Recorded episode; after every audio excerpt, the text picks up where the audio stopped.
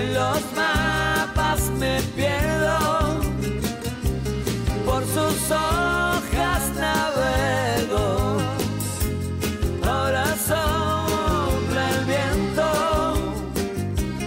cuando el mar quedó lejos hace tiempo. ¿De dónde vendría aquella costumbre de nombrar algunas calles de Madrid solo con el apellido del homenajeado? La calle Augusto Figueroa es paralela a la de Gravina, y ambas están conectadas por la plaza de Chueca, pero ni el gran navegante Federico Gravina ni el genial músico Federico Chueca ven reconocidos sus nombres en las placas del callejero madrileño. A quien fuera, los Federicos le caían mal. Tampoco el militar y político Francisco Serrano ha merecido ver su nombre en una de las calles más pijas de Madrid. Fue uno de los ilustres vecinos y con una doble moral que encaja perfectamente en el barrio. Fue amante de Isabel II, más conocido en Palacio como el General Bonito, y uno de los que participó en su derrocamiento con la Revolución de la Gloriosa. Un figura que pasó de, compartir camas sin disimulos con una reina a ser quinto presidente de la Primera República y también merecía el señor Ponciano que su nombre estuviera pegado a su apellido en la calle Ponzano, aunque solo fuera para que los miles que circulan por esta vía de moda en busca de cañas, copas, tapas y raciones se preguntaran quién demonios fue este tipo que debería haberle retirado la palabra a su padre justo desde el día de su bautizo.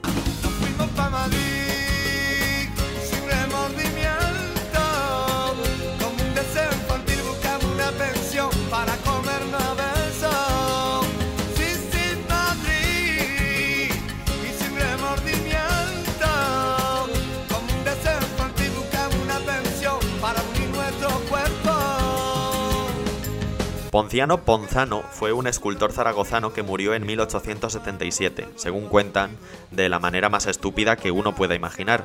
Lanzó una uva al aire para recogerla con la boca, se atragantó y cascó. ¡Qué fatalidad! Fue el artista que dio forma a los dos leones que presiden la entrada del Congreso de los Diputados, esos que no pueden mirarse porque la diosa Cibeles los condenó a no volver a verse. Los dos leones se ignoran. Uno dirige su cabeza hacia Neptuno y el otro hacia la Puerta del Sol. Los madrileños los bautizaron como de Aoiz y Velarde, porque imaginaron que su estampa reflejaba la imponencia y la fiereza de los dos militares.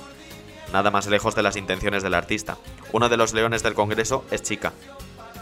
Mirando de frente la fachada, el de la izquierda representa a Hipómenes y el de la derecha es Atalanta.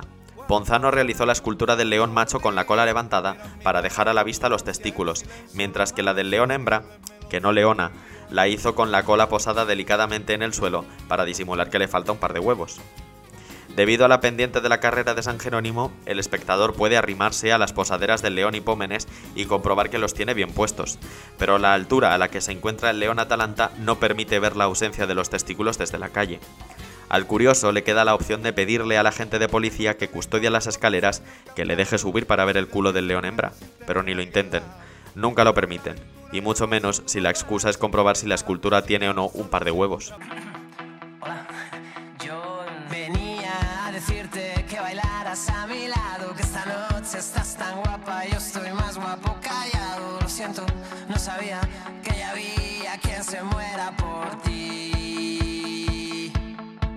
Ponzano gustaba, como muchos artistas de aquel siglo XIX, del neoclasicismo y la mitología, y cuando recibió el encargo de realizar dos leones para instalarlos bajo el frontón triangular del Congreso, esculpido también por él, eligió a la famosa pareja de felinos, ya conocida por los madrileños, aunque no supieran que eran los que tiraban del carro de la castiza fuente de la Cibeles, los ya nombrados Hipómenes y Atalanta.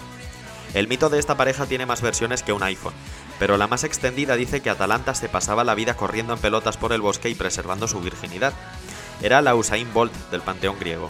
Sabía que ningún otro ser mitológico podía igualar su velocidad y para quitarse a los pretendientes de encima, cada vez que aparecía uno lo retaba a que echara una carrera. En caso de ganarla, Atalanta se casaría con él. Si el aspirante perdía, también perdería la vida. Pocos, por no decir ninguno, aceptaron el desafío, hasta que el mozo Hipómenes se enamoró tan perdidamente de aquella velocista que decidió conseguirla como fuera, incluso haciendo trampas. Buscó la complicidad de Afrodita, la diosa del amor y seguro mosqueada con Atalanta porque su persistente voto de castidad le tiraba bajo el negocio.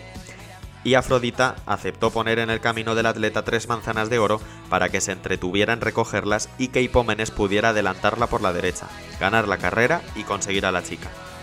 La corredora picó el anzuelo, aceptó la derrota y retirada ya del deporte de competición empezó a disfrutar del sexo con hipómenes, hasta que un mal día tuvieron un apretón y se refugiaron en un templo consagrado a Cibeles para aliviarse de la tensión sexual. Mala idea. La diosa se mosqueó por la profanación y los transformó en dos leones, condenados a tirar de su carro eternamente y a no mirarse nunca.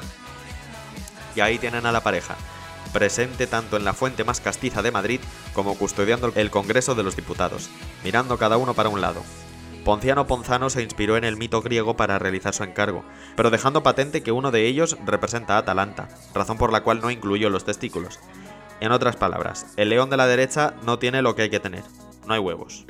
Mentira, mi vida es una mentira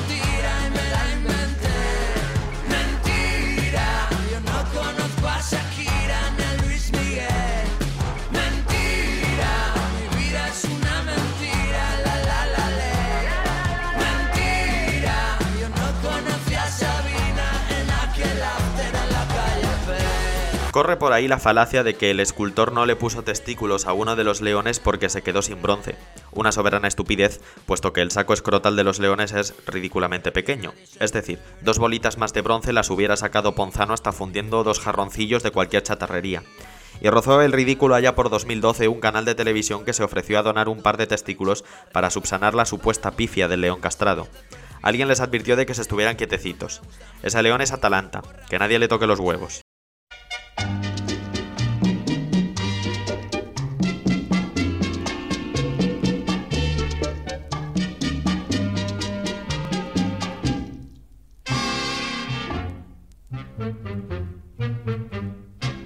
Hipócrita, sencillamente hipócrita, perversa, te burlaste de mí. Fue el 10 de octubre de 1843 cuando una mocosa que ese mismo día cumplía 13 años puso la primera piedra del Congreso de los Diputados, presidido ahora por los felinos Hipómenes y Atalanta. La mocosa era la reina Isabel II, la hija del mastuerzo Fernando VII. ¿Qué cosas? El padre cargándose constituciones y ejecutando liberales y la niña inaugurando foros ciudadanos sin saber lo que inauguraba. Los monarcas en este país viven en una montaña rusa. Aquella reina de 13 años, aquella niña de la que su profesor dijo que tenía escasas luces, puso la primera piedra de ese supuesto templo ciudadano ante 4.000 invitados, y en aquel mismo momento, entre los cimientos del Congreso, quedó enterrada una cápsula del tiempo para dejar constancia de tan magno acontecimiento.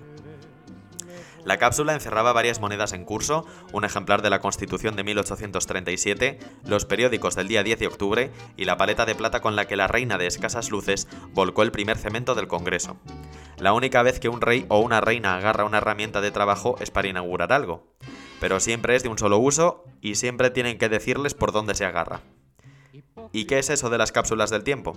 Son unos envases que guardan cosas para dejar constancia de que algo se ha hecho, con la esperanza de que algún día salgan a la luz y de que se encuentren en el futuro. Es una especie de juego con el tiempo.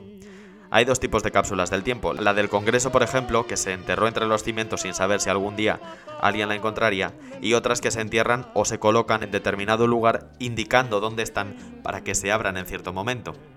Por ejemplo, en el sótano del Instituto Cervantes en Madrid, aprovechando la cámara acorazada del banco que había antes, está la caja de las letras, y ahí varios personajes de la cultura han guardado cosas en esa caja y han puesto fecha para su apertura. El escritor Francisco Ayala, que fue el que inauguró este asunto, tiene ahí una caja que no se podrá abrir hasta el año 2057. La gracia, sin embargo, está no tanto en las que tienen fecha de apertura como en las que se encuentran sin querer, porque no se trata de buscarlas, tienen que aparecer. Son cajas por lo general de plomo donde se guardan objetos y documentos que acreditan el momento en el que se empezó a erigir tal o cual monumento o se comenzó a construir tal o cual edificio. Y conste que se siguen enterrando cápsulas del tiempo, no siempre asociadas a edificios solemnes o estatuas populares, porque en 2018, en Bueu, Pontevedra, se enterró una con el inicio de las obras de la piscina municipal. No han salido a la luz muchas de gran importancia, la más destacable la hallada durante la remodelación de la Plaza de las Cortes bajo la estatua de Cervantes, pero la cápsula del tiempo del Congreso de los Diputados que enterraron hace casi dos siglos, esa sí la tenemos.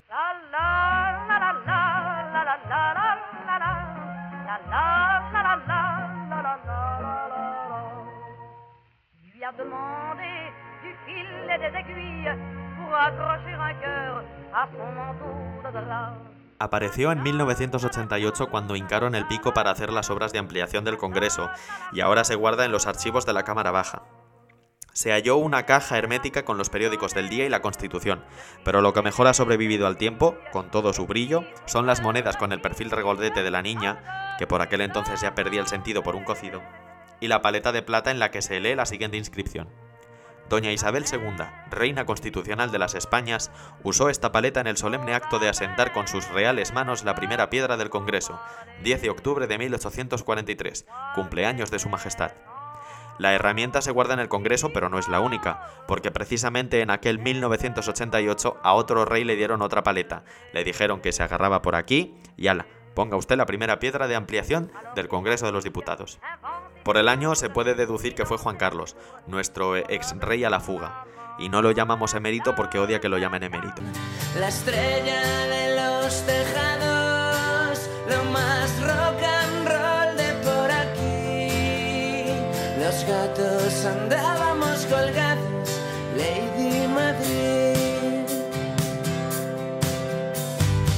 ya metidos en harina parlamentaria, cabe preguntarse dónde se reunían las Cortes antes de que Isabel II pusiera la primera piedra del Congreso. Pues dicho a las claras donde pillaran. También es cierto que llevaban poco reuniéndose, porque con el mastuerzo en el trono no era costumbre, pero cuando se reunían lo hacían en las iglesias de los conventos o en el salón del baile del Teatro Real, hasta que con la regencia de Espartero, que era el que mangoneaba cuando se decidió la construcción del Congreso y el que aprobó el presupuesto de los 17 millones de reales que iba a costar, se eligió el sitio, justo donde estaba el monasterio del Espíritu Santo. El convento estaba hecho polvo y dijo Espartero, que lo tiren y hacemos el Congreso. Y aquí seguimos disfrutándolo, incluso pagándoles el sueldo hasta a los antidemócratas que ocupan escaño, los nostálgicos ultraderechistas de la dictadura que solo ingresan en las instituciones demócratas para reventarlas desde dentro, siguiendo las enseñanzas de su maestro Hitler. La circunstancia de que el Congreso se edificara sobre un antiguo monasterio, unida a la flaca memoria de la prensa en general y al desconocimiento de la historia de la villa y corte en particular, provocó que algunos medios de comunicación difundieran con cierto sensacionalismo, allá por el año 2009, la aparición de restos óseos durante unas obras en los sótanos del edificio. El hallazgo, sin embargo, no tenía nada de extraordinario, a no ser que se hubiera detectado en las últimas décadas la desaparición de algún diputado o diputada. Que aparezcan huesos de muertos en el centro, no de Madrid, sino de cualquier ciudad con ocasión de una canalización de gas, de una nueva tubería de agua o por unas simples reformas, está más visto que el tebeo. Cuando no son huesos islámicos, son judíos y cuando no restos de centenares de miles de católicos que pueblan el subsuelo de todas las villas, ciudades y pueblos por aquella insana manía de enterrarse dentro o cerca de las iglesias. Como este país era más partid- más partidario de parroquias que de colegios, por aquellos años en España había 15 millones de habitantes, de los que cuatro quintas partes eran analfabetos, y concretamente en Madrid no se daba un paso sin darse de bruces con iglesias, conventos y monasterios, allá donde hubiera alguno de estos edificios había muertos enterrados. Es probable, por tanto, que cada vez que se hurgan los solares que los albergaron aparezcan huesos. Dado el nulo respeto a los muertos que tanto cacarean los religiosos, cuando los frailes abandonaron sus conventos, en lo último que pensaban eran llevarse a los enterrados, ya fueran sus propios hermanos frailes o fallecidos, a los que les habían cobrado buenos cuartos por una supuesta sepultura a perpetuidad. De ahí que cuando se acometieron obras en los sótanos del Congreso en 2009, afloraran un par de cráneos, unas cuantas tibias y unos cuantos peronés. Eran los restos de los clérigos del convento del Espíritu Santo. No sé si me abrazaste o me pero entonces ya era presa de tus calles. No sé si me besaste o me curtiste,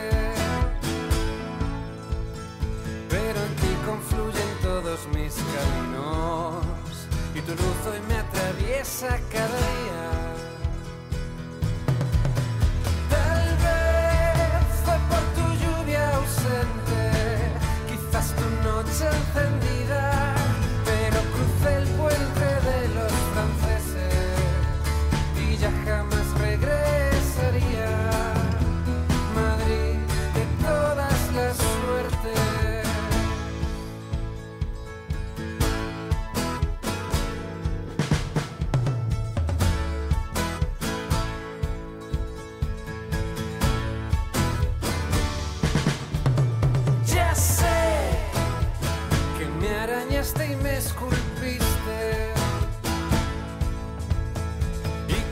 Muchos han surcado tus cielos, persiguiendo un lucero que bajara hasta sus vidas.